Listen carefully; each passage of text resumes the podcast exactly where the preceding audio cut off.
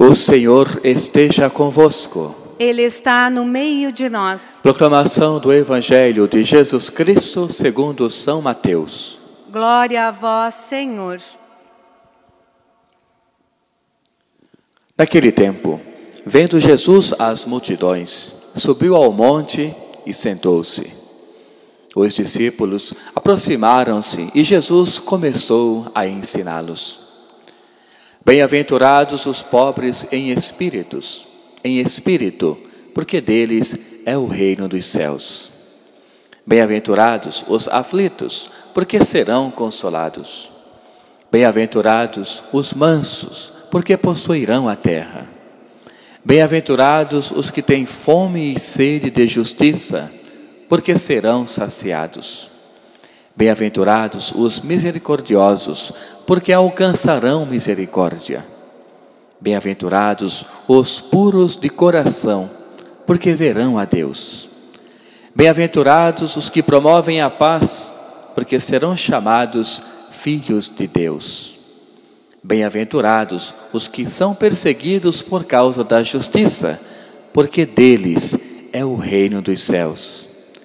Bem-aventurados sois vós, quando vos injuriarem e perseguirem, e mentindo, disserem todo tipo de mal contra vós, por causa de mim. Alegrai-vos e exultai, porque será grande a vossa recompensa nos céus. Do mesmo modo, perseguiram os profetas que vieram antes de vós. Palavra da salvação. Glória a vós, Senhor. Irmãos e irmãs, Deus quer enriquecer-nos cada vez mais com a Sua palavra. E hoje Ele traz duas grandes dimensões para colocarmos em prática no nosso dia a dia. A primeira nós vemos, ouvimos aliás, na primeira leitura. Esta é a primeira orientação que Deus nos dá hoje, ainda no Antigo Testamento. Para dizer-nos o que toda vez que nós abrimos os nossos ouvidos para Deus falar, Ele ali está apto a nos orientar.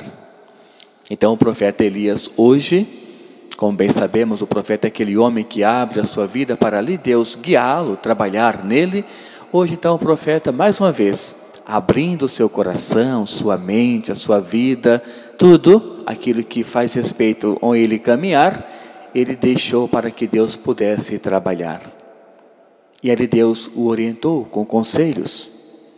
E claro, palavras sábias para que o mundo pudesse compreender pela boca do profeta Elias que não era ele que estava falando propriamente, mas através dele Deus estava se comunicando. E assim o profeta Elias fez. Falou sobre a dimensão da vida, que é somente Deus que nos dá e deixou bem claro aquilo que Deus colocou no seu coração em relação a um conselho. Fala para o povo, aí ele usa o termo chuva e orvalho, que significa o quê? Claro, esta presença da vida que Deus nos dá.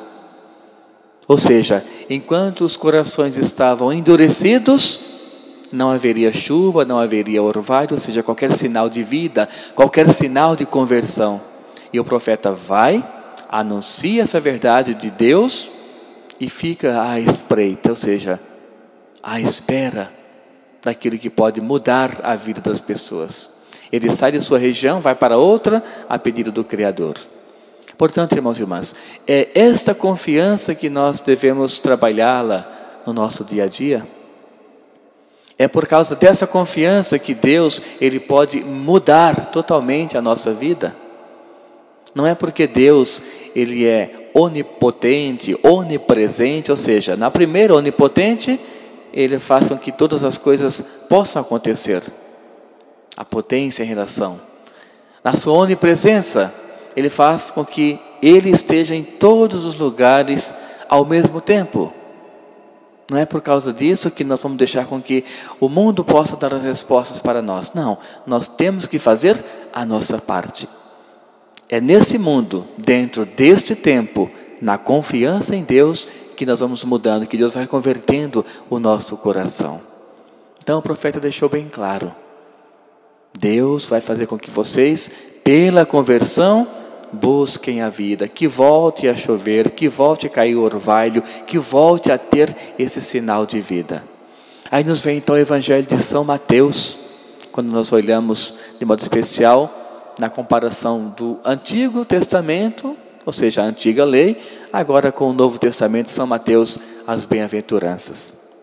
Se antes Deus falava a Moisés pelas tábuas das leis, ele agora vem dizer, né, o próprio Jesus, eu não vim tirar as leis que vocês têm, eu vim aperfeiçoá-la.